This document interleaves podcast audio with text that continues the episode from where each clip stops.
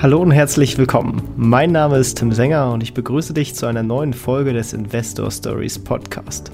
Erfahre von anderen Investoren, wie sie gestartet sind und welche Erfahrungen sie auf ihrem bisherigen Weg gemacht haben. Lass dich von ihren Geschichten, Strategien und Vorgehen inspirieren und schreibe deine eigene Investor Story.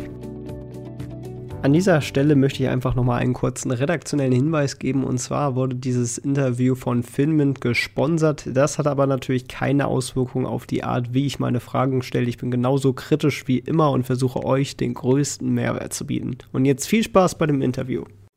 Hallo und herzlich willkommen zum Investor Stories Podcast. Heute habe ich wieder einen spannenden Gast dabei und zwar Adrian Schmidt. Willkommen im Podcast. Hi, grüß dich. Ja, freut mich sehr, dass du da bist. Ähm, ich weiß nicht, ob dich jeder kennt, deswegen starten wir mal auch direkt mit einer kleinen kurzen Vorstellung. Vielleicht magst du dich in zwei, drei, vier, fünf Sätzen einmal kurz vorstellen, wer du so bist und was du so machst. Klar, gerne. Also, mein Name ist Adrian Schmid. Ähm, ich bin Gründer und äh, CEO von Finment. Ähm, hab mal angefangen, als jüngster in Europa meine Börsenhändlerprüfung zu machen. So bin ich zum Thema Finanzen gekommen. war dann mit 21 auch schon Chefhändler, bin quasi mein ganz normalen beruflichen Werdegang schnell durchgelaufen im, im Börsenbereich und habe da auf der Ebene ähm, Erfolg gehabt, so dass ich dann immer weitergekommen bin, auch im Bereich Weiterbildung, also finanzielle Weiterbildung für berufliche Händler, alles was das Thema Handeln mit Aktien, Derivate, Anleihen, ähm, damit zu tun hat. Und irgendwann hat man gesehen, hey, da gibt es auch so viele Leute, die das privat machen, auch in meinem Umfeld, Familie. Und ja, so bin ich eigentlich zu dem Thema gekommen, ähm, die finanzielle Bildung auch ein bisschen außerhalb von, von den festen Strukturen an andere weiterzugeben. Und damit waren wir quasi in dem Thema und haben Finment gegründet, so dass wir heutzutage Leute, die den Handel auch wirklich beibringen, wenn jemand sagt, ähm, wo ist er, ähm, wo will er hin, was ist sein Ziel. Dann müssen wir erstmal schauen, wie sieht der Weg aus und äh, was sind die Herausforderungen. Und dann ähm, ist das eigentlich eine ganz normale Begleitung wie in der Fahrschule. Sehr cool. Dann springen wir doch mal direkt zum Anfang der Geschichte. Du hast es eben schon angesprochen. Äh, wann war das erste Mal, als du mit dem Thema Investieren und Finanzen vielleicht allgemein aneinander geraten bist? So? Also ich bin jetzt 40 und ähm, man muss da mal 25 Jahre zurückblicken. Ähm, ich habe ähm, als Schüler ähm, habe ich mich für das Thema Finanzen deswegen interessiert, weil ich ähm, nach der Schule gab es damals auch noch nicht so viele TV-Sender. Da gab es damals äh, Sat 1 und da habe ich immer die Telebörse mit Friedhelm Busch äh, kam dann. Das, ich habe ich hab irgendeine Serie geguckt und das war dann immer zwischendurch so eine Meldung. Da habe ich meinen Vater mal gefragt, was ist denn das? Und dann sagt er, das ist die Börse. Dann hat er mir so grob die Börse erklärt. Und dann habe ich irgendwie mitbekommen, Händler, Börse und hohe Beträge gehört. Und dann habe ich gedacht, Mensch, das ist aber auch spannend. Ähm, das sieht nach richtig viel Action aus. Das muss irgendwas Wichtiges sein. Die haben alle schicke Anzüge. Und als ich gehört habe, die arbeiten ja nur das Parkett. Die hatten damals keine zwölf Stunden offen, sondern es war dann mehr oder weniger von 10 bis 13 Uhr. Ich sag, Mensch, das ist ein super Job. Das will ich irgendwann mal werden. Und so bin ich zu dem Thema gekommen, als ich dann auch als Schüler angefangen habe, bei so Börsenspiele von der Sparkasse damals mitgemacht. Wieso Börse gab es damals und bin an das Thema rangekommen. Aber man muss sagen, das war auch ein bisschen blanke Gier, weil ich habe in der Zeitung, damals gab es keine Chartsysteme, habe ich gesehen, ähm, eine Escom-Aktie oder Bremer Vulkan, das waren so Penny-Stocks, aber die sind um 50 oder 100 Prozent hin und her geschwankt. Und dann habe ich in meiner Welt gerechnet, Mensch, mit meinen paar tausend Mark, die ich damals zusammengespart habe, Mensch, wenn ich das jetzt dreimal, viermal verdoppel, da kommst du richtig zu Geld. Und über das Thema Gier und Faszination ähm, bin ich dann zur Börse gekommen und habe dann aber gemerkt, in Verbindung, ich will Börsenhändler werden, ähm, da hatte ich dann so viel Energie und so viel Druck, dass ich alles gelesen habe, alle Bücher, die es nur gab. Ähm, das Internet war nicht weit verbreitet, da gab es nicht die Möglichkeiten. Und so kam ich eigentlich mehr oder weniger zum Thema Börse als Schüler. Sehr gut. Und äh, dann hat sich auch da direkt gefestigt, du willst, sobald du aus der Schule raus bist, dann direkt damit starten und deine Börsenhändlerausbildung machen. Oder was war dann deine Überlegung? Ja, das, also man muss ja sagen, so aus Sicht von 13-, 14-Jährigen ist das ein bisschen so unrealistisch verblendet. Aber das war damals meine Welt. Und ich habe gedacht, so, wie komme ich jetzt nach London, nach Frankfurt, nach New York? Ähm, dann kennt man natürlich, wenn man mit den Lehrern spricht oder auch mit, mit, mit Bankern, wo man in der Sparkasse mal gefragt hat, sag mal, wie, wie komme ich da hin? Dann wirst du erstmal ausgelacht. Ähm, dann musst du erstmal gucken, wie sieht denn eventuell der Weg dorthin aus. Dann merkt man, das ist eine echte Laufbahn, wo man sagt, okay, mach mal dein Abitur fertig. Dann äh, guck mal, dass du eins von den bekannten Studiengänge belegst, ähm, erfolgreich ab abschließt, dann in der Bank landest, dich dort hocharbeitet und wenn du Glück hast, kommst du dann irgendwann mal Richtung äh, Wertpapierhandelsabteilung. Ähm, das war ein langer Weg, ähm, aber ich habe einfach gedacht, Mensch, wenn du dreimal mehr Gas gibst, dann kannst du das vielleicht ein bisschen beschleunigen, weil aus der Sicht von 14-Jährigen ähm, zu sagen, jetzt erstmal 10, 15 Jahre zu benötigen, bis ich dann mal Mitte 20 da in, des, in den Bereich reinkomme, habe ich nicht eingesehen und ähm, habe da einfach aktiv selber gehandelt. Ähm, ich war dann nicht nur Theoretiker, sondern Praktiker, habe jeden Fehler zweimal selber gemacht, habe es dann geschafft, ähm, mit 20 schon als jüngster in Europa meine Börsenhändlerprüfung zu machen. Ähm, da muss man wirklich sagen, ich habe äh, in relativ kürzester Zeit über 100 Bewerbungen schreiben müssen, bevor ich meinen ersten Job hatte als Juniorhändler. Und da fängt man an, ähm, als Juniorhändler mit ganz kleinen Risiken Parametern zu handeln, Order Execution, ähm, Preise zu stellen, Market Making zu machen für, äh, wir haben viel so gerade für Osteuropa gehandelt, ähm, dann auch Derivate, Zertifikate, Preise zu stellen, Optionsscheine, dann auch Market Making für Derivative, also im, im Bereich für DAX-Optionen haben wir Market Making gemacht, für DAX-Werte. Das war damals gar nicht so liquide. Ähm, und so arbeitet man sich da rein. Der Vorteil ist, man hat rechts und links äh, Kollegen, ähm, Händler, ähm, man hat Zugang zu Portfolio-Managern, äh, die mit viel Geld arbeiten. Und, und ganz wichtig ist, man hat ein Risikomanagement. Äh, man hat Vorgaben, Strukturen, was man machen darf ähm, und wie man es richtig macht. Und das ist halt so ein Riesenpunkt. Das hat mich nach vorne gebracht, weil ich habe zu dem Zeitpunkt ja mehr oder weniger schon sechs, sieben Jahre Erfahrung gehabt, aber den richtigen Schliff habe ich in diesem, in dieser festen Begleitung und Umgebung bekommen. Okay, spannend. Also dann hast du aber die, diese Händlerausbildung oder dieses, die Prüfung, die du abgelegt hast, das, das war dann schon, als du dann äh, als Juniorhändler dann gearbeitet hast, da hast du es darüber gemacht oder war das quasi noch auf eigene Faust? Nein, da habe ich ein bisschen, da habe ich gemogelt. Ich habe die, die Börsen damals theorisiert und immer wieder angerufen, sage ich, Mensch, ich bezahle alles selber, ich will die Händlerprüfung machen, ich will das verstehen für, für einen eigenen Gebrauch und ähm, ich habe einfach gedacht, Mensch, ähm, ich brauche normalerweise die Händlerzulassung ähm, und man wird, wenn man die Prüfung bestanden hat, wird man dann, wenn ich einen Job habe, vom Unternehmen angemeldet. Also jetzt rein äh, um keine Namen zu nennen, wenn man jetzt sagt, okay, ich habe Bank A, Wertpapierhandelshaus B und Vermögensverwalter C, ähm, ich bewerbe mich irgendwo, ich sage, ich habe hier die, ähm, die Händlerzulassung, Händlerprüfung abgeschlossen, ähm, ich habe dieses Vorwissen, da geht's immer um praktisches Wissen oder was kann der eigentlich? Das ist individuell, dass man sagt, okay, wir nehmen dich ähm, zu den Konditionen für das Aufgabengebiet und wir melden dich dann direkt an ähm, über unsere Bank. Das ist quasi, äh, die, Lizenz wird dann aktiv über ein, eine aktive Bank, die dann, äh, du kriegst dann quasi eine, eine Handelsnummer, du hast eine Händlernummer und in der Regel, wenn du jetzt mit Aktien handelst, so eine Kassenvereinsnummer gab es damals, eine KV-Nummer, wo man als Händler dann über diese Nummer alles Mögliche bucht und handelt, kauft, verkauft und auch bis zu, ähm, sagen wir mal, ein paar hundert Millionen oder Milliardenbeträge Transaktionen durchführen kann im Namen vom Unternehmen. Das ist quasi ähm, so, wie man, muss man sich vorstellen, ich habe einen, äh, P-Schein im Taxibereich, Personenbeförderungsschein und ich kann bei verschiedenen Taxiunternehmern arbeiten und die Bedingung ist, ich brauche halt diesen P-Schein, sonst kann ich da keinen Job annehmen und dann bin ich dort registriert in dem Funk und in dem ähm, Dienstleistervertrag eingebunden. Okay. Und um diese Praxiserfahrung zu, zu sammeln, hast du ja eben schon gesagt, du hast dann selber gehandelt und, und viel ausprobiert. Was hast du da genau gemacht? Also hast du da irgendwie, war, war das Daytrading, waren das irgendwelche mittelfristigen, kurzfristigen Investitionen oder was kann man sich darunter vorstellen?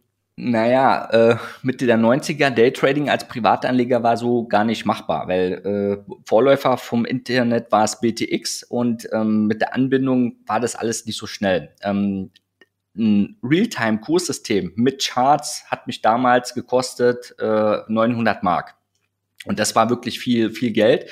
Ähm, ein Computer, einen ordentlichen Computer hat damals auch schon über 5000 Mark gekostet. Und die Geschwindigkeit war mehr oder weniger fragwürdig. Das war ein Quantensprung. Ich habe ja die Möglichkeit gehabt, entweder handle ich ganz normal über, äh, sagen wir mal, über die Sparkasse. Das hat dann drei Tage gedauert, bis ich eine Orderausführung hatte. Also mit Daytrading, schnellen Handeln ist da nicht ähm, und ein Prozent Kaufgebühr, ein Prozent Verkaufgebühr. So war es damals. Ähm, das hat das Ganze entschleunigt. Also deswegen war es gar nicht möglich.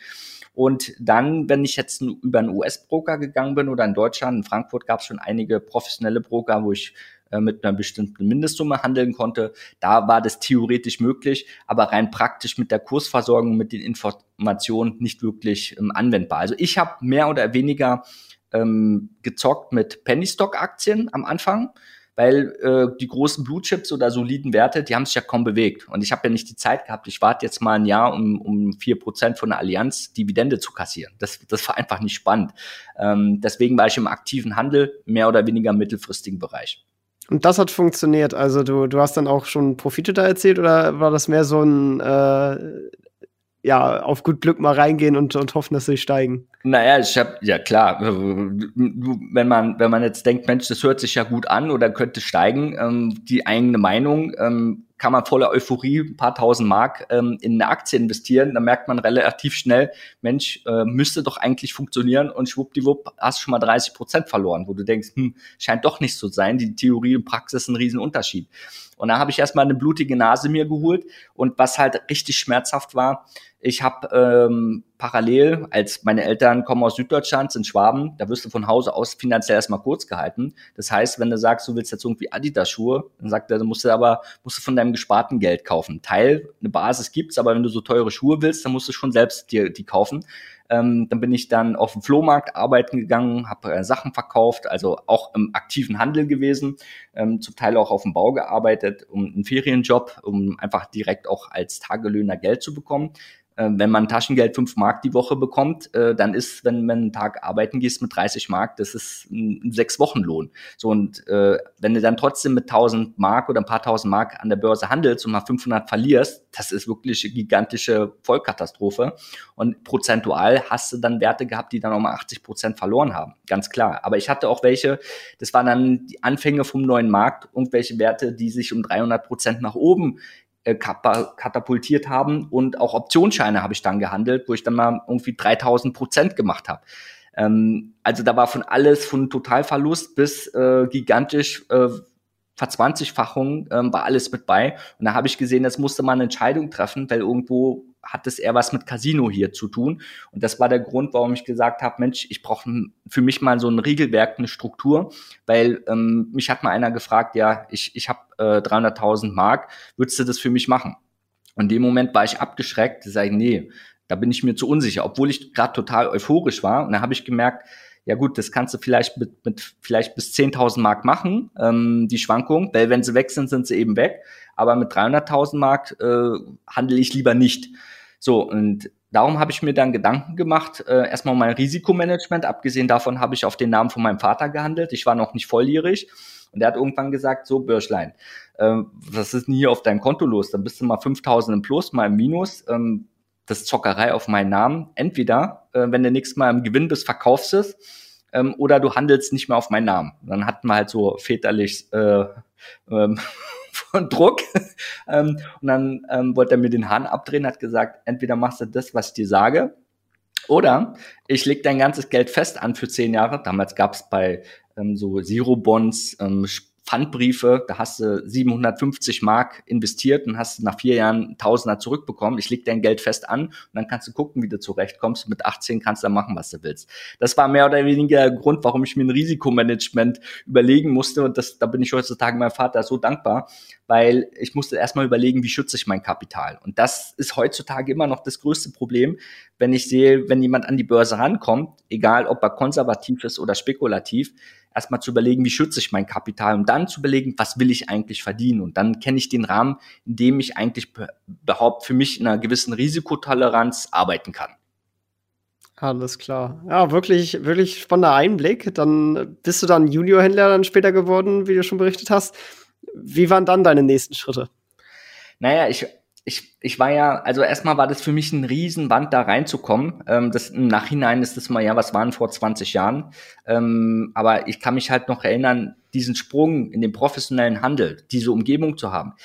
Ich war der Erste im Büro und war der Letzte, der gegangen ist. Also ich war manchmal 16 Stunden da und andere haben gesagt, jetzt geh mal nach Hause. Und am Wochenende habe ich halt Charts durchwühlt. Ähm, weil ich einfach diese ganze Chance für mich nutzen wollte. Diesen Ehrgeiz, den sehe ich ja heutzutage nicht. Also ich die letzten Jahren bin ich nie jemand begegnet, der bereit war, irgendwie 16 Stunden am Tag sich mit dem Thema zu beschäftigen. Da geht's ja dann immer drum, ja, das ist mir zu viel Zeit. Kann ich auch verstehen, muss man auch nicht. Aber in der Welt, wenn du wie ein Schwamm bist, ein junger Schwamm und saugst alles auf und denkst, alles, was du, was du weißt, kannst du irgendwie direkt in Geld ummünzen, mh, mm, vom Gier-Aspekt und von der, von der Chance, ähm, dann bist du, bist du einfach komplett aufnahmefähig und du hast auch gleich den Kontakt zu anderen Leuten. War, als Privatanleger hast du das nicht. Mit wem willst du dich drüber unterhalten? Und in Foren liest du irgendwas, aber woher weißt du, dass es richtig oder falsch ist? Das sind Interpretationen. Und wenn es darum geht, was bringt mir wirklich Geld, da musst du dich mit den Leuten unterhalten, die, die wirklich mit viel Geld arbeiten oder da sind, wo, wo sie schon sind. Und den Druck hatte ich eigentlich mehr oder weniger, weil es ist eine klare Ansage, wenn du im Handel auf gut Deutsch gesagt deine Limite überschreitest und dich daran nicht hältst, also keine Struktur hast, dann äh, kann es sein, dass der Arbeitstag dein letzter Arbeitstag ist. Du kriegst einfach eine Kündigung, egal wie viel du Verlust gemacht hast, aber dann bist du raus aus dem Geschäft. Also an dem Tag bist du arbeitslos. Du gehst schon mal mit einer ganz anderen Sorgfaltspflicht an die Sache ran, an, mit der Verantwortung, weil du weißt, wenn, wenn da jetzt was, was schief geht, das war dein letzter Tag. Und dadurch war ich ein bisschen unter Druck, äh, dass ich gesagt habe, so, jetzt muss ich jeden Tag nutzen, weil ich weiß ja nie, was passiert. Und das Risiko, wenn du große Positionen handelst, ich war, ähm, du bist 23, ne? Ich bin 23, genau. Ich habe äh, mit 21 habe ich schon Positionen gehandelt von äh, bis zu über 100 Millionen Euro. So und die Verantwortung mit äh, einer Konstellation Zahlung, Lieferung, Lieferung, Zahlung, Blockdeals gemacht ähm, am Telefon. Das wird dann umgebucht. Ähm, das da sind halt Lücken dazwischen. Sind, passen die Preise? Ähm, wird es transferiert? Wir haben viel mit äh, Anbietern aus Spanien gemacht, ähm, Gibraltar, weil die großen Konten, die liegen ja jetzt nicht unbedingt in Deutschland, sondern die liegen ja international verteilt. Und äh, da kann auch eine Menge schiefgehen, ja. Und da muss einfach Sicherheit rein. Gerade auch im, im, wir haben viel auch Devisenhandel gemacht, ähm, im, sagen wir mal, zweistelligen Millionenbereich war Gang und Gäbe. Das ist jetzt da nicht so viel Geld, aber wenn, wenn du da irgendwie eine kleine kleinen Fehler hast, das, das wird dir als äh, Fehler zugelastet. So und Gewinn und Verlust wird dir zugeschrieben. Und wenn da was schief geht, da kannst du noch so viel Sorgfaltspflicht vorweisen, ähm, dann hast du einfach ein Problem. Und das Unternehmen distanziert sich dann davon, sagt ja, das war ein Händler, den haben wir jetzt gekündigt und äh, so ist eigentlich die Rechtsfolge. Das ist natürlich ähm, ein bisschen, bisschen hart, aber trotzdem dafür hast du auch die Chance. Und mir, mir hat das einfach Spaß gemacht. Ich war jung und ich habe mich immer gewundert, warum gibt es da keine, die über 45 sind? Ja, weil den Stress zieht sich auch keiner rein. Bis dahin musst du schon dein Geld verdient haben, sonst ähm, Sonst hast du da in der Rotation auch keine Chance. In der Industrie, da gibt es auch ein paar Dokus zu, ähm, macht, hat man es mal so gemacht, dass man 10, 20 Prozent der Belegschaft jedes Jahr einfach rausgeschmissen hat. Und ähm, dann waren die anderen viel schärfer trainiert, der böse Investmentbanker ähm, noch mehr Geld zu verdienen. Also ist ein bisschen fragwürdig, war auch der Grund, warum ich da mich mit 25 selbstständig gemacht habe. Ich bin bis dahin habe ich sozusagen mein Geld verdient, ähm, habe mich äh, zurückgezogen, war auch stressig, habe da ein bisschen gesundheitliche Probleme bekommen, weil ja, wenn du jeden Tag 16 Stunden arbeitest, freiwillig, ja, nicht weil das muss, das ist nochmal ein Riesenunterschied, aber das, da geht die Zeit an dir vorbei und dann merkst du, oh, ups, wir haben Sommer, ist ja warm, äh, Urlaub gehst du auch nicht, das schiebst du alles vor dir her und dann merkst du, Mensch, okay, das kannst du jetzt auch so nicht mehr machen, also du verbrennst dann relativ schnell ähm, war aber freiwillig und dann habe ich mich äh, selbstständig gemacht, habe ich gesagt, jetzt handle ich nur noch auf eigene Rechnung, ähm, weil ich war recht erfolgreich. Und der Nachteil ist halt in so einer großen Struktur, du verdienst eine Menge Geld, aber du kriegst halt nur einen Prozentteil ab. Und als Angestellter bleibt dir nur die Hälfte übrig. So, und da habe ich gedacht, Mensch, ich habe ja gesehen, wie äh, Reiche das gemacht haben ähm, und man muss nur das Wissen haben, wie man das strukturiert. Dann zahlst du zum Beispiel auf Aktiengewinne nur 1,5 Prozent legale Deutschland, wenn du weißt, wie man es macht. Und äh, wenn du davon leben möchtest und denkst du deine 100.000 äh, Euro damals, ähm, das war so Gang und Gäbe, das Jahresgehalt, das kann ich mir auch so ähm, erwirtschaften, ähm, erst recht im Brutto-Netto-Verhalt, ähm, weil wenn es darum geht, wie verdiene ich 50.000 netto, dann kann ich das mit einem sechsstelligen Betrag ebenfalls umsetzen und dann kann ich äh, komplett ohne Risiko in Bezug auf ähm, Angestelltenverhältnis das für mich umsetzen. Das war mehr oder weniger äh, mein Entschluss quasi von vom Schüler zum zum Händler Karriere gemacht und dann zu sagen, Mensch, das, das will ich jetzt auch nicht mehr alleine mit schwarzen Anzug den ganzen Tag in klimatisierten Büros zu sitzen. Das war jetzt auch nicht so meine Welt. Warst du dann an dem Zeitpunkt dann finanziell unabhängig, wo du dann in Selbstständigkeit dann eingetreten bist, weil du dann quasi auf eigene Faust handeln konntest und genug Gen Geld genau, hattest, dass sich das lohnt? Genau, ich musste, ich musste auf Nummer sicher gehen. Ich musste auf Nummer sicher gehen. Ich musste mir so einen Berg aufhäufen, ähm, dass ich sagen kann, okay, falls mal irgendwie schlechte Zeiten kommen, weil die Börse bewegt sich, dass ich da doppelt, dreifach für mich abgesichert bin. Aber jetzt mal ehrlich, du bist 23. Ähm, wir hatten damals Autos, alles Mögliche, eine, Spesenkarte. Da wirst du auch ein bisschen versaut, weil äh, du wirst in den Konsum ja reingeboren und äh, du Zahlen, wenn du gewohnt bist, mit großen Zahlen zu arbeiten, zu arbeiten, bist du da abgestumpft. Und der Punkt ist aber trotzdem, äh, wie gesagt, meine Eltern kommen ja aus Süddeutschland, ähm, wenn du es vernünftig siehst, damalige Welt, wenn du so 3.000, 4.000 Mark im Monat, also wenn du so 50.000 im Jahr gehabt hast zum, zum Leben als Ziel, dann bist du finanziell frei gewesen. Das war meine Definition und das habe ich mit 25 schon erreicht gehabt. Dann kommen wir mal quasi so ein bisschen zum Praktischen daran. Äh, du sagst mal handeln. Was genau hast du dann quasi in, in deiner fortgeschrittenen Karriere quasi sozusagen gehandelt? Ähm, das waren dann wahrscheinlich keine Penny Stocks mehr, aber Handeln für mich hat immer so diese klassische kurzfristig hin und her traden Konjunktion. War das Ach so, das nee, dir, das oder? ist es nicht. Genau. Nein, also ich kann dir das sagen. Ich habe ja, der Vorteil ist, der, das, das sprengt vielleicht den Rahmen, da kommen wir vielleicht ein andermal nochmal dazu. Aber im Handel als solches, der Händler, der reicht ja eigentlich nur weiter. Der stellt Preise, da sagt der eine will was kaufen, der andere will was verkaufen. Bei Blockdeals, da sagt man, okay, eine Aktie steht bei äh, 16. Ähm, einer möchte kaufen und sagt so, ich will jetzt 500.000 Stück kaufen. Wenn ich die über den Markt kaufe, dann steht die Aktie bei 16, äh, 80 zum Beispiel. Ähm, kannst du mir die irgendwie ähm, unter Marktwert vielleicht ähm, organisieren? Und dann, wenn du Käufer und Verkäufer kennst, die Unternehmen, die zum Beispiel so Designated Sponsoring machen, die die ähm, Liquidität für eine Investor Relation auch darstellen, die kennen ja die großen Aktionäre, die mal kaufen wollen, verkaufen wollen. Du kennst die die ähm, Vermögensverwalter, die Portfolio-Manager. Dann sagst du, hast du Interesse, eine Position abzubauen? Sagt, okay, mach mir einen Preis, mach mal äh, die 500.000 Stück machen wir für 15,70. Der andere hat mir äh, zum Beispiel angeboten, zu 16 zu kaufen. Dann haben wir gesagt, okay, ähm, wir machen irgendwie Mittelweg und dann haben wir 15 Cent dran verdient. Dann hat der 15 Cent billiger, als er wollte, eigentlich die Aktien bekommen und der andere hat äh, 15 Cent mehr bekommen. So und, und so macht man halt seine Deals, dann kriegt man seine Cortage noch oben drauf und die Leute kommen ja immer wieder. Also im Börsenhandel zählt das Wort als solches ähm, und derjenige ähm, man, man sieht sich ja immer wieder ähm, und man baut sich ein riesen Netzwerk auf. Und dieses riesen Netzwerk war als Führungsperson, als Chefhändler dafür da, dass ich dann Zugang hatte zu den Leuten, die dort hinterstecken. Wer hat denn 100 Millionen? Wer hat denn 50 Millionen? Für wen arbeiten die? Und da wirst du eingeladen, ähm, um einfach natürlich auch da direkt an der Plattform, an, der, äh, an, den, an den Handelstisch mit ranzukommen. Und dort habe ich dann gesehen, okay, wie machen die das im Eigenhandel? Also ich weiß, viele verstehen Trading so als Daytrading und ich, ich kaufe mir jetzt eben was schnell und verkaufe wieder was schnell. Das macht aber so keinen Sinn, weil das frisst nur viel Zeit und das macht auch keiner, der im siebenstelligen Bereich ist, weil äh, dazu brauchst du auch die Liquidität und keiner sucht sich freiwillig einen Job, wo er äh, zwölf Stunden arbeitet, wenn er sowieso schon siebenstellig ist. Das macht man nicht, weil in dem Moment geht's wie, wie genieße ich eigentlich meine Lebenszeit. Und wenn du im mittelfristigen Bereich bist, ähm, jetzt nicht so die Geschichte, was Warren Buffett macht, ich kauf mal und schau mal, wo wir nach 10, 15 Jahren sind, sondern mittelfristigen Bereich, dann hast du ganz viele Möglichkeiten, weil ob du dir jetzt einen Goldpreis anschaust, ob du dir jetzt eine Daimler-Aktie anschaust, ein DAX, ein Nasdaq, ob ETFs oder Indizes, Futures oder auch eine Tesla, dann, dann merkst du, Moment mal, ähm, was haben die denn die letzten zwei Jahre gemacht?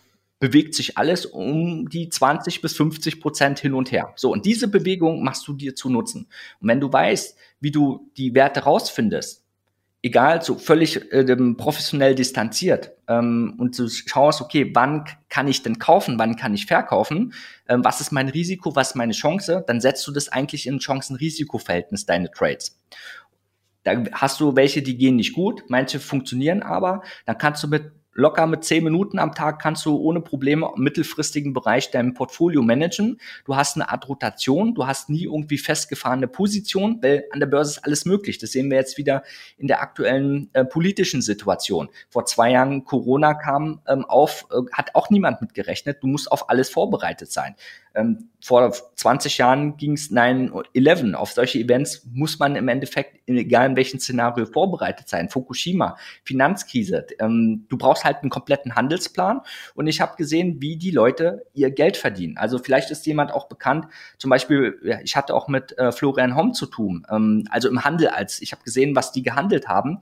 Und dann sieht man recht schnell, okay, das sind ja keine unbedingt Insider-Informationen, sondern die recherchieren das. Ähm, die haben einfach Ahnung, Praxisahnung, wie sie was umsetzen. Die kaufen was, verkaufen was, die lassen dann Gewinne auch laufen, weil die die, die Chance auch abschätzen können. Und die Privatanleger, die verkaufen meistens viel zu früh. Das bedeutet nicht, dass man irgendwie Verlust aussitzen soll, sondern ich muss aktiv managen, ähm, und Chancen auch wieder realisieren im Gewinnsinn und dann natürlich schon die nächste Transaktionskette vor sich herschieben, um zu sagen, okay, ich bin, ich mache hier schon meine 30, 40 Geschäfte mindestens im Jahr und damit verdiene ich unterm Strich eine asymmetrische Gewinnverteilung mit einem positiven Erwartungswert Geld. Und das habe ich natürlich gelernt von den Leuten, die selber damit ihr Geld verdient haben, weil ich gesehen habe, als Händler, ich habe ja das für die ausgeführt. Okay. Und das ist dann das, was du auch quasi dann in, in, deiner Gründung dann quasi über die, wahrscheinlich eine GmbH, schätze ich mal, gehandelt hast. Dadurch kommt dann auch dieser 1,5 Prozent Steuersatz äh, zustande, den du erwähnt hattest. Denn wenn man Aktiengewinne in der GmbH hat, muss man darauf nur genau, genau. Also, Steuern zahlen. Also Kollegen, Kollegen von mir, die sind, äh, die sind natürlich alle ähm, dann in Dubai gelandet oder gibt es ja auch eine Cayman Island Lösung. Da zahlst du dann gar nichts mehr. Aber äh, das, äh, wenn du in Deutschland bist, ähm, musst du halt auch, ich, ich, ich will Deutschland nicht verlassen, deswegen, was du verdienst, musst du auch versteuern, äh, ganz sauber. Da willst du auch nicht, dass dir das auf die Füße fällt, weil ich habe ja auch gesehen, dass ähm, viele, die 20, wenn du dich unterhältst mit jemandem, der 20, 30 Jahre Unternehmererfahrung hat und du mit denen am Tisch setzt ähm, und du fragst als Mitte 20-Jährigen, du, sag mal, das ist meine Situation, hast du mir einen Tipp? Dann sagen die als erstes, bevor du dir überlegst, wie du Steuern sparst oder irgendwelche Modelle ähm, äh, durchdenkst, guck einfach, dass du 30 Prozent mehr verdienst, dann kannst du auch ruhig schlafen, weil es gab ja früher mal eine Generation, die in Österreich oder Schweiz Geld geparkt haben. Das ist denen mehr oder weniger auch auf die Füßen gefallen. Und viele haben sich dann ähm, durch eine Amnestie selbst angezeigt und haben gesagt, das hätte ich mal nie machen sollen, weil den Stress, den willst du gar nicht haben. Und äh, deswegen war für mich immer nur eine Frage, wie kann ich äh, legal Steuern gestalten in Deutschland. So habe ich das umgesetzt und ich bin froh auf, sagen wir mal, die Erfahrungen von anderen, äh, die schon so viel Lebenserfahrung hatten, zu profitieren. Und ich habe ja gesehen, ich, ich wusste ja, was die für Kapital haben. Die meisten Leuten siehst du gar nicht an, was die an Geld haben. Ähm, was schätzen du, wie viele Millionäre gibt's in Deutschland? Einfach mal aus dem Bauch heraus, eine, eine Zahl. Da gibt's, glaube ich, gar nicht so wenige. Also ich glaube, da gibt's schon bestimmt so Schätz, 1000. Schätz mal, nenn mir einfach mal eine Zahl. Ja, so 1000 vielleicht. 1000 Millionäre? Ja. Na, kannst, kannst du mal googeln. Annähernd fast zwei Millionen äh, Millionäre gibt's. Also in der Kombination äh, Vermögensaufstellung. Und das siehst du einfach nicht. Das ist prozentual, sind wir da vielleicht nicht mal bei ein, zwei Prozent. Also zwei Prozent vielleicht, ja. Ähm, aber wichtig ist, ähm, wenn du siehst, äh, ich habe ja nur mit Leuten zu tun gehabt damals, die viel Geld hatten. Und dann bist du du bist automatisch vom Mindset ganz anders in eine Dimension geframed, zu sehen, hey, guck mal, scheint anscheinend einfach zu sein, siebenstellig, achtstellig zu werden. Und dann habe ich mich damit auseinandergesetzt, weil ich hatte ja Kontakt mit den Leuten. Ich habe dann einfach immer nur gefragt, sag mal, wie ist denn deine Geschichte? Und die Leute, die mögen dich dann irgendwann und die erzählen dir, äh, die erzählen dir das, wie man es gemacht hat. Das sind richtige spannende Geschichten gewesen. Und das hat mich eigentlich mehr oder weniger gefreut, weil ich krieg dann so viele Tipps, Insights. Und wenn du merkst, wie die 20 Jahre an der Börse agiert haben, äh, was die schon alles für Lehrgeld auch bezahlt haben, dann merkst du, es gibt zum Beispiel auch Bücher darüber, über erfolgreiche Investoren und Trader, ja, auch mittelfristigen Bereich. Und eins ist ausschlaggebend, kann ich jeden Tipp geben. Mach dir erstmal Gedanken um dein Risikomanagement. Ja, es gibt äh, Portfoliotheorien, es gibt wirklich da viel Fachlektüre. Du musst dir die Zeit nehmen, dich damit zu beschäftigen, oder du äh, guckst einfach, dass du ähm, aktuell dich mit jemand beschäftigst, der da schon ist, wo du bist. Und wenn du siehst, wie jemand sein 100 Millionen Vermögen direkt in der Börse, also nicht als Anteilseigner hat, sondern als Portfolio, wie der das managt mit seinem Team, ähm, der unterliegt ja eine Schwankung. Ja, und man kann mit Derivaten so viel machen und mit, äh, mit einer Herangehensweise, wie, wie orientiert man sich im Markt, wie findet man eine Qualitätsstufe fest. Ähm, du hast ja auch mal irgendwo einen Hintergrund gehabt bei einer großen äh, Rückversicherung. Äh, das sind ja Milliardenbeträge und die werden einfach professionell umgesetzt und verwaltet, profitabel gehandelt, nachweislich. Und genau dieses Mindset muss man haben. Warum machst du das bitte als Privatanleger nicht mit mit deinen 20, 30, 40.000 Euro. Ja, die meisten zocken ja und erhoffen, denken ja, ich glaube an Tesla, ich glaube an Kryptowährung, ich glaube an irgendeine Aktie. Ja, was ist denn, wenn es nicht ist, wenn du falsch geglaubt hast? So, dann hast du die Hälfte von deinem Geld verloren. Kann ja wohl nicht sein, das ist dein Nettovermögen. Ja, die meisten haben es ja auch nicht geschenkt bekommen. Und darum geht's, viel bewusster zu sein, sein Risiko zu reduzieren. Das hat mir geholfen. Ähm, Einmal, weil ich es gesehen habe, wie man andere, wie andere das umsetzen und natürlich, weil es im, im Rahmen von meiner Arbeitsumgebung Vorgabe war. Okay, ja. Vielleicht spielen wir das am besten mal, um, um so ein bisschen besseren Einblick zu bekommen, äh, einfach mal durch. Wie findest du denn solche Ideen und, und wie managst du dann dein Risiko und, und wie legst du dann Kaufen, Verkaufen quasi fest anhand irgendeines Beispiels? Genau, also ähm, ich sage immer, man braucht dafür fünf Punkte, die elementar wichtig sind. Du brauchst wirklich einen Handelsplan, eine Struktur. Du musst erstmal wissen, was bin ich bereit von Schwankung, Risiko zu akzeptieren, weil die Börse bewegt sich und das ist keine Einbahnstraße. Wenn ich in den Märkten drin bin, wenn ich schwimmen gehe, werde ich nass. Punkt. So. Und äh, bis zu welchem Wellengang bin ich bereit oder zu welchem Tiefgang bin ich bereit, auch schwimmen zu können. Dann ist wichtig, erstmal am besten zu wissen, okay, wo steht denn der Wert aktuell? Und ich sehe das völlig wertfrei. Ob ich mir jetzt ein Devisenpaar angucke, ein Rohstoff, ähm, vielleicht auch Krypto, eine Aktie, ein Indiz oder ein ETF, egal was es ist. Ich nehme das erstmal wertfrei ran und schaue, was hat denn der Wert zum Beispiel die letzten zwei Jahre gemacht. Ja, mich interessiert nicht, was vor 30 Jahren war, sondern wie hat er sich denn hier, wo steht er jetzt und wie hat er sich die letzten zwei Jahre bewegt.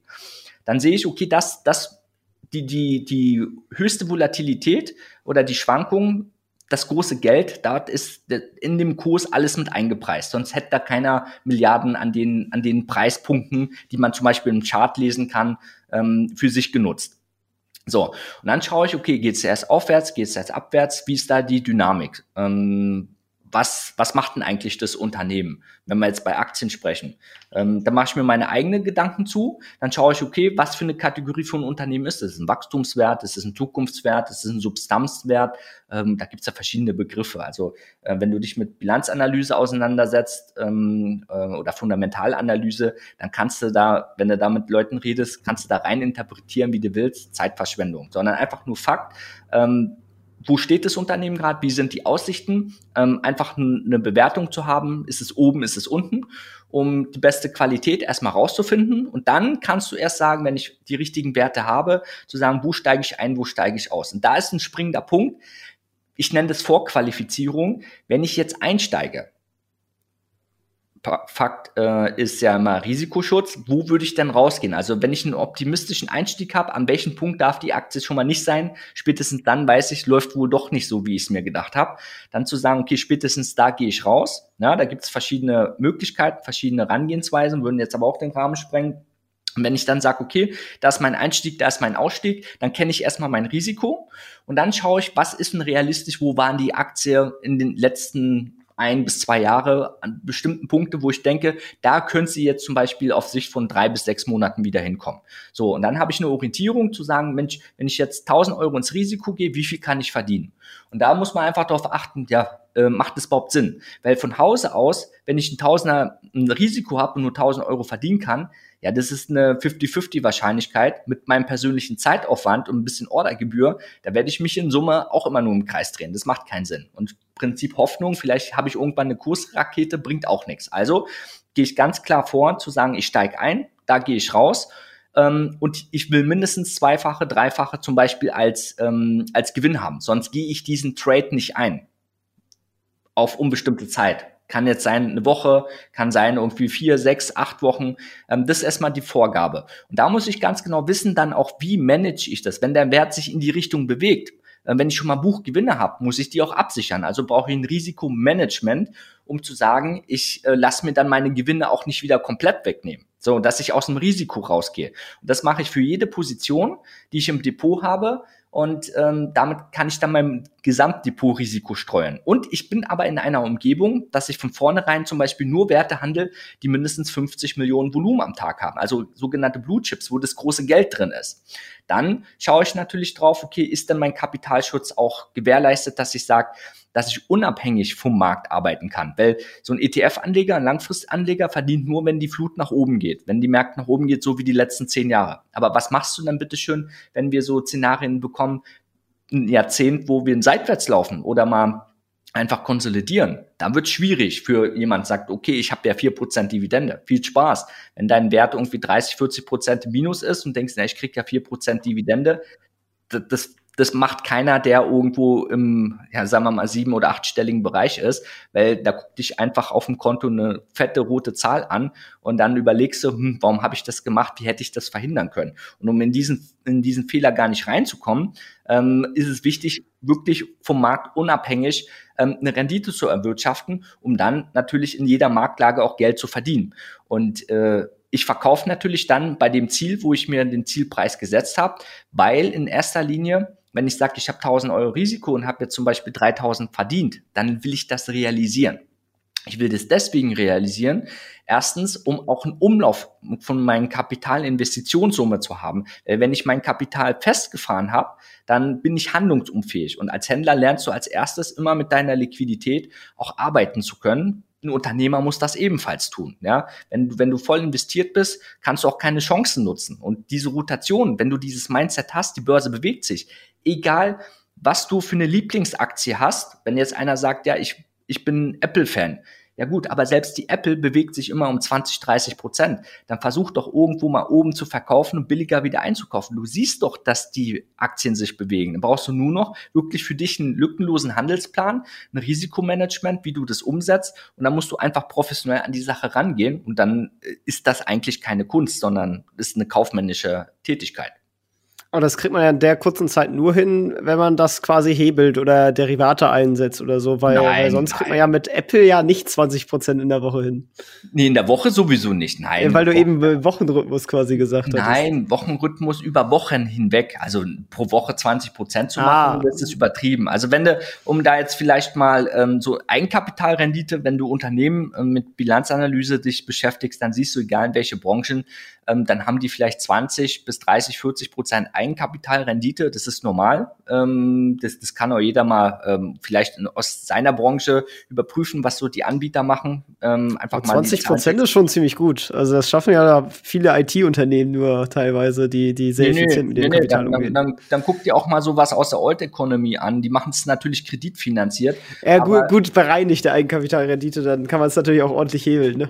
Genau, so und ähm, du hast ja, du kannst ja im Handel, kannst du ohne Problem, du ein Immobilieninvestor, der, wenn er für eine Million was kauft, der hinterlegt ja auch keine Million Cash, sondern der macht, wenn er solide ist, macht er, hat er ein Drittel, 40 Prozent Eigenkapital, ein Rest ist fremdfinanziert und dadurch kriegt er dann einen höheren Hebel hin und dann, dann macht es auch Spaß. Da kannst du, kannst du mit einem siebenstelligen Objekt kannst du locker davon leben. Klar, also ich habe gestern tatsächlich sogar passenderweise gerade eine Immobilie verkauft mit 50% Eigenkapitalrendite, die ich jetzt hinkriege. Das, das macht natürlich Spaß, äh, ist aber auch eher selten die Regel. ja, aber wer sucht, der findet. Und guck mal, du, du, das ist recht einfach, wie an der Börse. Wenn du dich mit dem Thema beschäftigst und nicht einfach zockst und einfach von der Stange kaufst, sondern ähm, quasi weg von Fonds, weg von ETFs oder sagst du, hey, ich nehme meine Finanzen selbst in die Hand, ich mache mir ein Konto auf, habe eine Direktanbindung an die Börse, ähm, habe günstige Ordergebühren, habe aber auch die Möglichkeit, ähm, alles Mögliche zu handeln. Muss ja nicht sein, aber Derivate, Fonds, Aktien, ich bin vielleicht auch per App, kann ich jederzeit das handeln. Ähm, dann bist du, hast du das Rüstwerkzeug. So, und wenn du dann noch die Tools hast, das umzusetzen, also ordentlich Charts, ähm, alle Daten, die du benötigst für deine Recherche in einer Übersicht und du schaffst es effizient mit wenig Zeitaufwand, ähm, wirklich zu sagen, hey, ich weiß, ähm, das ist interessant für mich, wie gehe ich vor, einen festen Plan zu haben, dann ist es Dienst nach Vorschrift. Weil wenn du einen festen Plan hättest, wie du deine Immobilie findest, dein Investment, was du getätigt hast, dann hast du ein Schema, dann kannst du ohne Probleme auch 300 Immobilien durchscrollen, bis du genau diese Kriterien hast. Aber die meisten haben ja die Schwierigkeiten, genau solche Kriterien festzulegen, wo ich sage, du musst erst mal wissen, Moment mal, wie schütze ich mich vor Markt? Was brauche ich denn? Wie, wie interpretiere ich denn eigentlich Informationen? Und das richtige Mindset, Vertrauen ins eigene Handeln, Fähigkeiten aufzubauen, das, das ist natürlich eine Entwicklung, eine Persönlichkeitsentwicklung. Darum haben wir auch Finment gegründet, um zu sagen, Mensch, bevor du so einen Leidensweg selber ähm, über zehn Jahre ausprobierst mit, mit, sagen wir, mit deinem Echtgeldkonto, bis du da vorankommst, ähm, kannst du das auch direkt bei uns lernen. Ja, ja. Also falls ihr da schon mal vor, vorbeischauen wollt, äh, dann findet ihr es natürlich auf der Filmint-Webseite in den Shownotes verlinkt unter investor-stories.de slash filmint. Ähm, klickt einfach den ersten Link in den Shownotes an, dann findet ihr schon dahin. Aber jetzt hast du gerade äh, schon äh, bis auch auf Immobilien eingegangen. Vielleicht noch mal ganz interessant ähm, dein Gesamtportfolio. Äh, bist du auch in Immobilien drin oder bist du schon sehr auf Aktien und Derivate fokussiert? Ähm, ich bin ähm, hauptsächlich auf Aktien fokussiert, äh, in Verbindung mit Derivaten, aber wir haben äh, viele ähm, Positionen ähm, direkt, wo ich Immobilien habe, ähm, sogenannte Rights.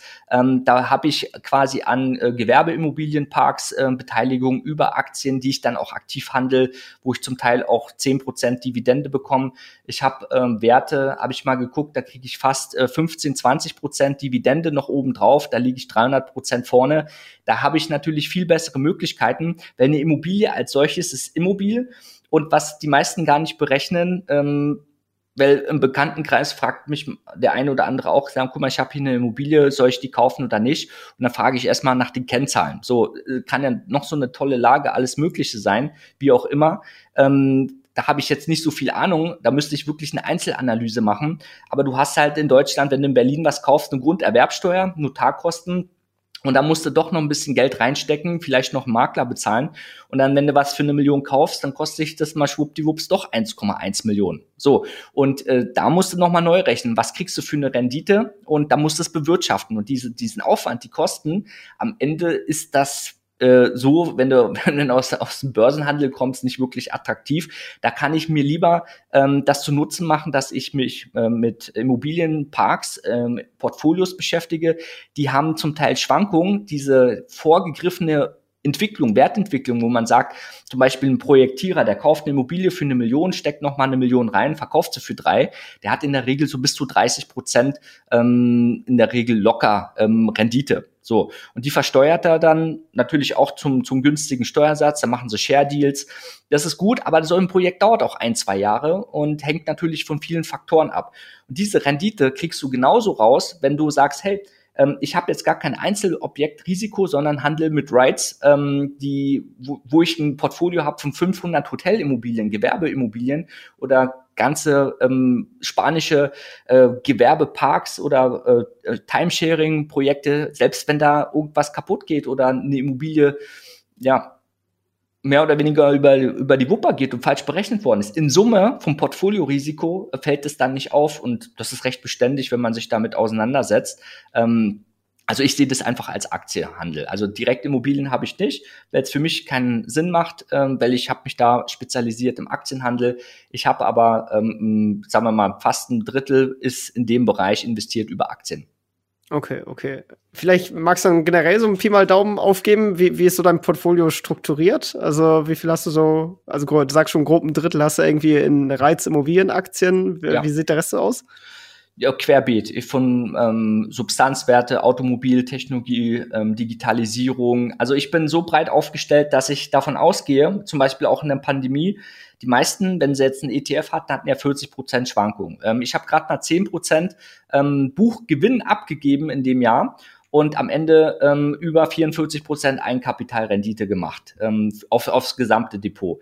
Und das ging da nur deswegen, weil ich mich vor einem großen Fall schützen konnte und so breit aufgestellt war. Ich habe zum Teil ähm, ähm, so, eine, so eine TUI und eine Lufthansa auch mal im Depot gehabt, aber die ist dann durch mein Risikomanagement rausgeflogen und die habe ich dann viel günstiger unten wieder gehandelt, also mit Optionen und wieder ähm, günstig eingekauft. Also ich liege mit den Werten unterm Strich trotzdem im Gewinn, aber das Geld ist damit verdient, dass ich erstmal nicht viel verloren habe und trotzdem wieder darauf setzen kann. Also so, so ein Einschlag, egal in welcher Branche, ähm, es kann ja zum Thema Umwelt, ähm, Klimaschutz, da würde ich mal sagen, haben wir die nächsten Jahre hohe Risiken, was europäisch oder auch, von, von, von, von Deutschland aus von der Regierung beschlossen wird und das massiv auf bestimmte Branchen Einflüsse hat. Genauso die Gastronomiebranche und Reisebranche in der Corona-Pandemie hart betroffen war. Und das lasse ich einfach in meinem Portfolio nicht zu. Deswegen bin ich mittlerweile so breit aufgestellt, dass ich im, im Prinzip mir immer die Besten aus allen Branchen äh, als Basis reingelegt habe. Aber äh, ich weiß, die schwanken. Ich nehme die immer wieder raus und kaufe sie günstiger wieder ein. Ähm, das wird aktiv gemanagt, äh, überwiegend in einer Kombination aus Derivaten und Direktinvestment.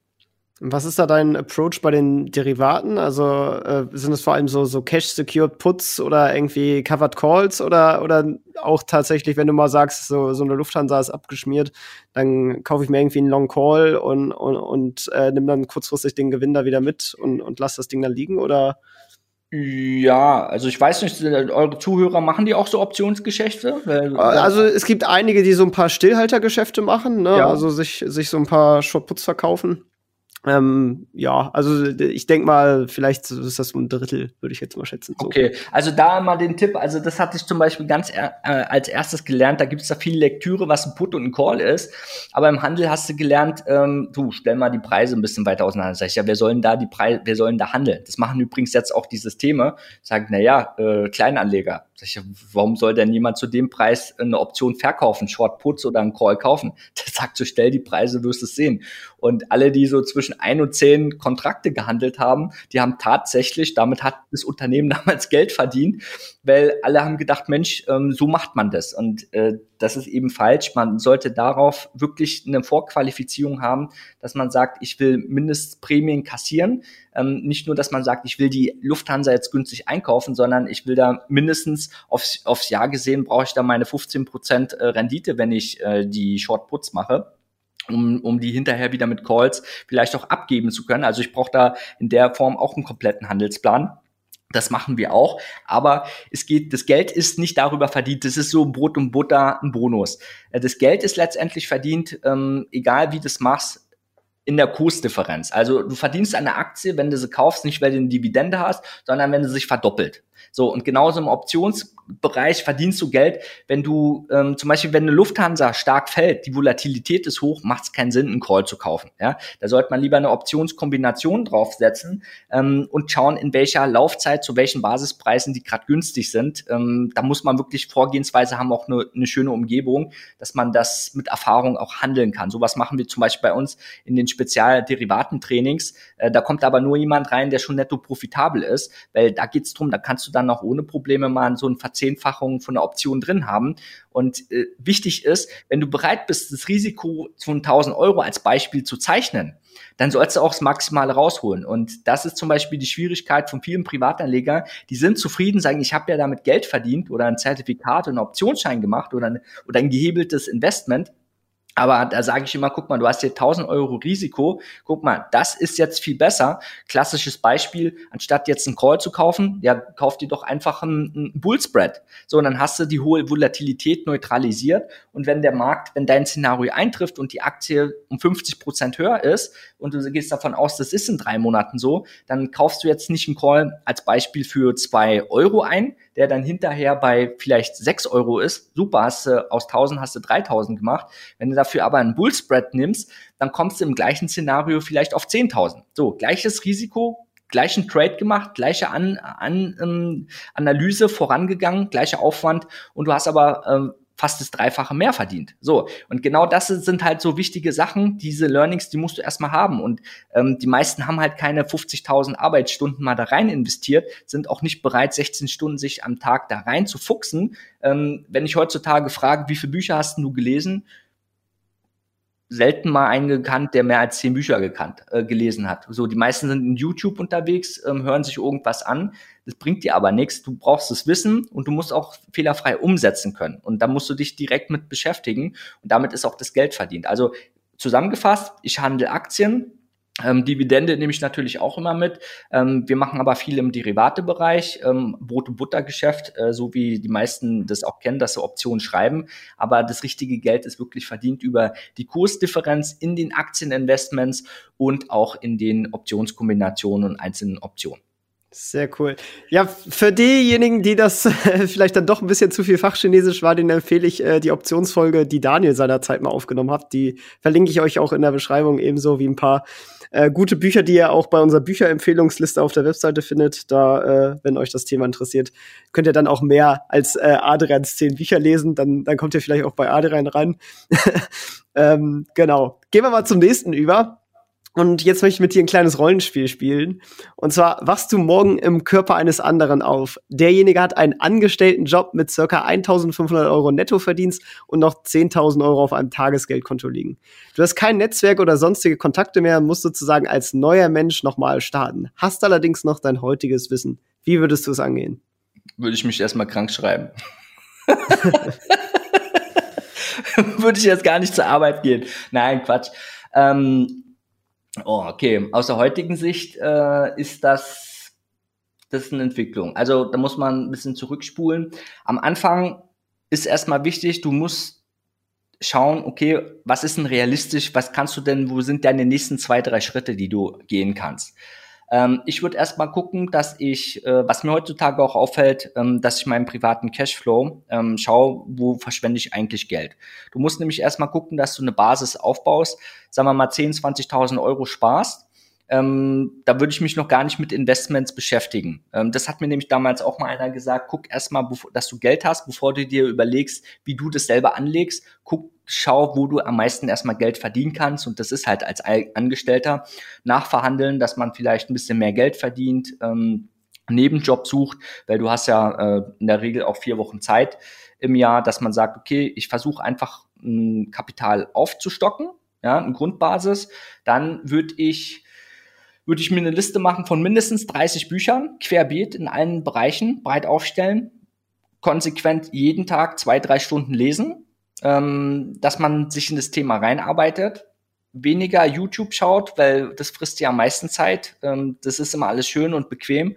Aber im Endeffekt, äh, wie oft hat man das gehabt? Du guckst dir irgendwas eine halbe Stunde an oder eine Stunde und denkst dir, ja gut, ähm, wie soll ich das jetzt umsetzen? Und dann geht's weiter zum nächsten Problem ähm, und wirklich aktiv, wirklich handeln, zu sagen, ich fange an mit ETFs, ja, dass du überhaupt mal drin bist in den Markt, breit gestellt, breit aufgestellt zu sein, das Mindset zu haben, ähm, ich wie würde ich an die Sache rangehen? Das hat mir geholfen, beziehungsweise auch von externen Impuls bekommen.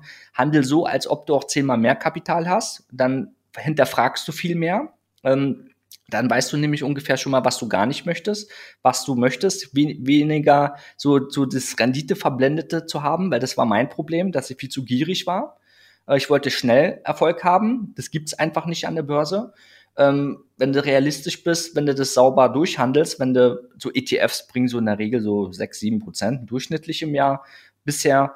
Ähm, wenn du es direkt mit Aktien umsetzt, äh, bist du dann schon, schaffst du deine zehn Prozent locker im Jahr ähm, dass du dich da einfach reinarbeitest. Mit Derivaten würde ich erst anfangen, wenn ich sehe, ich bin netto profitabel und ähm, mir einen Plan machen, wie ich die nächsten Jahre das umsetzen kann. Und ähm, automatisch jeder, der seine Finanzen selbst in die Hand nimmt und auf ein bisschen so auf seinen eigenen Haushalts-Cashflow achtet und viel Zeit investiert ähm, und guckt, dass er nicht viel verliert, ein Risikomanagement als erstes aufsetzt, der wird langfristig immer Börsen, äh, ja, börsenerfolgreicher Anleger sein. Ha, was würdest du vielleicht auf der anderen Seite jemanden empfehlen, der, der schon ein bisschen länger an der Börse ist und schon ein bisschen Vermögen aufgebaut hat und das jetzt effizient anlegen möchte und davon leben möchte?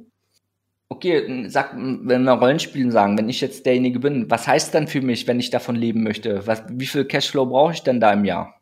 Oh, gute Frage. So, die, die 1,5, also ich brauche so 20.000 Euro, ja? Aber ah, ich glaube, 1,5, das ist schon, schon ein bisschen niedrig gegriffen, oder? Man hat ja irgendwann einen gewissen Lebensstandard, vor allem wenn man ein bisschen, bisschen älter wird oder so, da, da möchte man bestimmt schon so 2, ja, 2, Soll ich, soll ich mal was verraten? Es geht ja mehr um, um auch dieses, dieses Feeling zu haben. Die meisten, bevor sie das erreichen, wenn sie merken, ich bin auf dem Weg, ich muss jetzt einfach nur noch eine gewisse Zeit weitermachen, um mein Kapital zu steigern, ähm, dann bin ich ja schon an meinem Ziel. Und dieses Mindset brauchst du eigentlich, dieses Vertrauen ins eigene Handeln, ähm, diese ganzen Fragezeichen, die Unsicherheiten, die müssen halt raus sein, dass du wirklich weißt, ich weiß, was ich mache.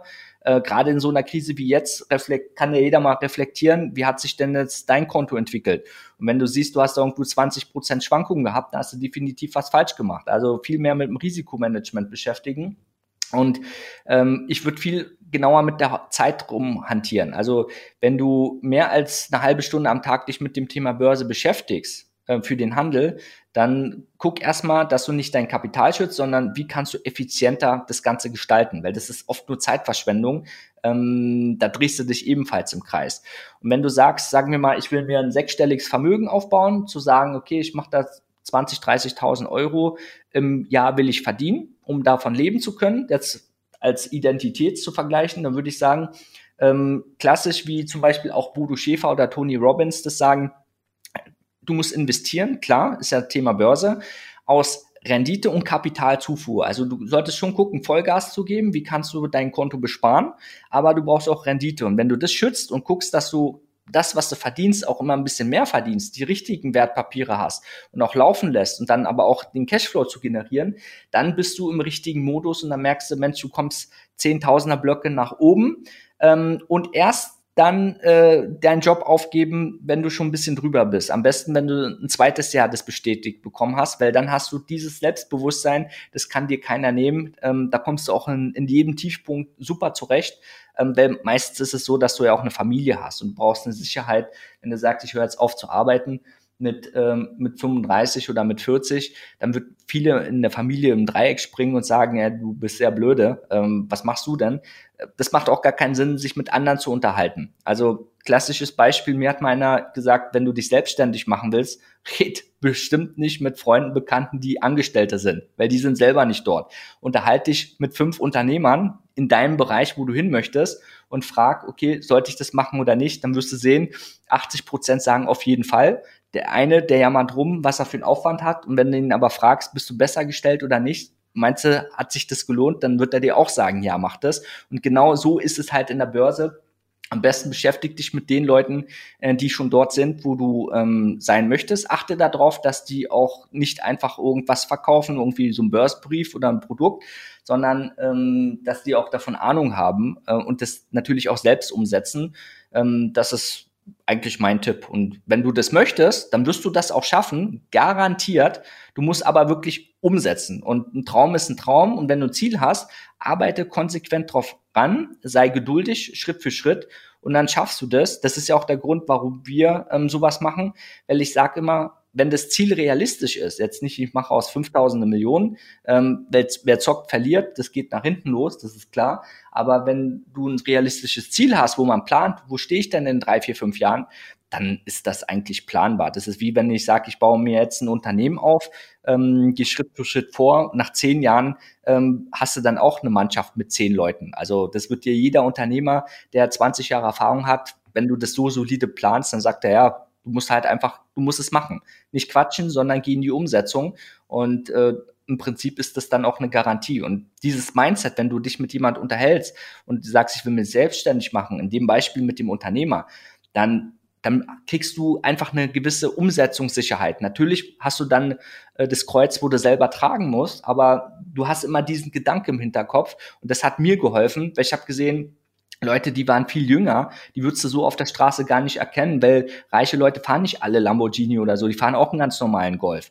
Aber wenn du gesehen hast, was die auf dem Konto hatten und gefragt hast, wie hast du das gemacht, und der dir die Tipps gibt, ja klar nehme ich das an. Was soll ich denn mit dem diskutieren? Ich würde es anders machen. Er sagt, mach's, aber das ist meine Geschichte. Entweder nimmst du es an oder nicht. Und das ist das Kernproblem. Viele Leute nehmen gar keine Unterstützung an. Ich hatte auch Riesenprobleme. Und erst nach Jahren sind mir Sprüche eingefallen, wo ich gedacht habe, jetzt habe ich das verstanden. Und manchmal ist man halt nicht so weit. Also immer auch bereit sein, Unterstützung anzunehmen und direkt in die Umsetzung gehen. Dann wirst du auch dein Ziel erreichen.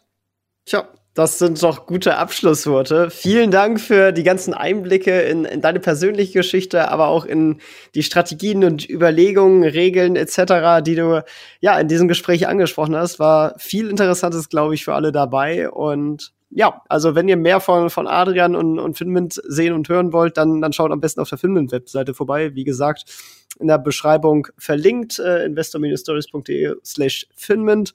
Und ja, vielen Dank, dass du dabei warst. Cool, ja, danke schön. Also wie gesagt, ihr könnt einfach auf der Webseite mal erstmal schauen, äh, wenn, wenn ihr sagt, okay, ich bin auch bereit, Unterstützung anzunehmen, das wäre interessant für mich. Ich werde auch direkt in die Umsetzung gehen. Ähm, natürlich äh, ist das immer mit ein bisschen Aufwand verbunden. Dann kann man mal schauen, wo du stehst, wo du hin möchtest. Ähm, da haben wir auch ein kostenloses äh, Gespräch, können wir dir anbieten. Einfach auf der Webseite schauen. Aber wichtig ist halt, ähm, man muss sehen, man kann zwei Wege gehen. Man kann einfach entweder auf jeden Fall, wenn man sagt, ich will es alleine machen, wenn du noch keine 30 Bücher, Bücher gelesen hat, hast, dann geh mal ganz schnell zu Amazon und bestell die schon mal und mach dir eine To-Do-Liste, weil es geht immer darum zu schauen, was hindert mich am Vorankommen, was, wobei habe ich Schwierigkeiten und überleg in Lösungen. Nicht jammern, sondern okay, das sind die Punkte, die will ich gelöst haben, wie löse ich die jetzt? Und da hast du mal zwei Möglichkeiten. Deswegen nutzt das so oder geh halt deinen eigenen Weg ähm, auf jeden Fall wirst du erfolgreich werden. Sehr gut. Dann bis denn. Vielen Dank und ciao, ciao. Ciao, ciao. Das war's auch schon wieder mit dieser Podcast-Folge. Ich danke dir ganz herzlich fürs Zuhören. Wenn dir der Podcast gefallen hat, würde ich mich sehr freuen, wenn du ihn mit einer Bewertung auf iTunes unterstützt. Außerdem möchte ich dich gerne dazu einladen, der Investor Stories Community auf Facebook beizutreten. Hier hast du einen Austausch mit Gleichgesinnten und professionellen Investoren, die selber ihren Weg in die Freiheit der Finanzen gegangen sind und von ihnen kannst du lernen oder auch selber andere Leute bereichern und zudem ist dort Feedback zum Podcast immer willkommen. Um ganz schnell dorthin zu gelangen, kannst du auch einfach investor-stories.de slash community eingeben. Ich freue mich, wenn du auch beim nächsten Mal wieder dabei bist. In diesem Sinne, alles Gute, dein Tim.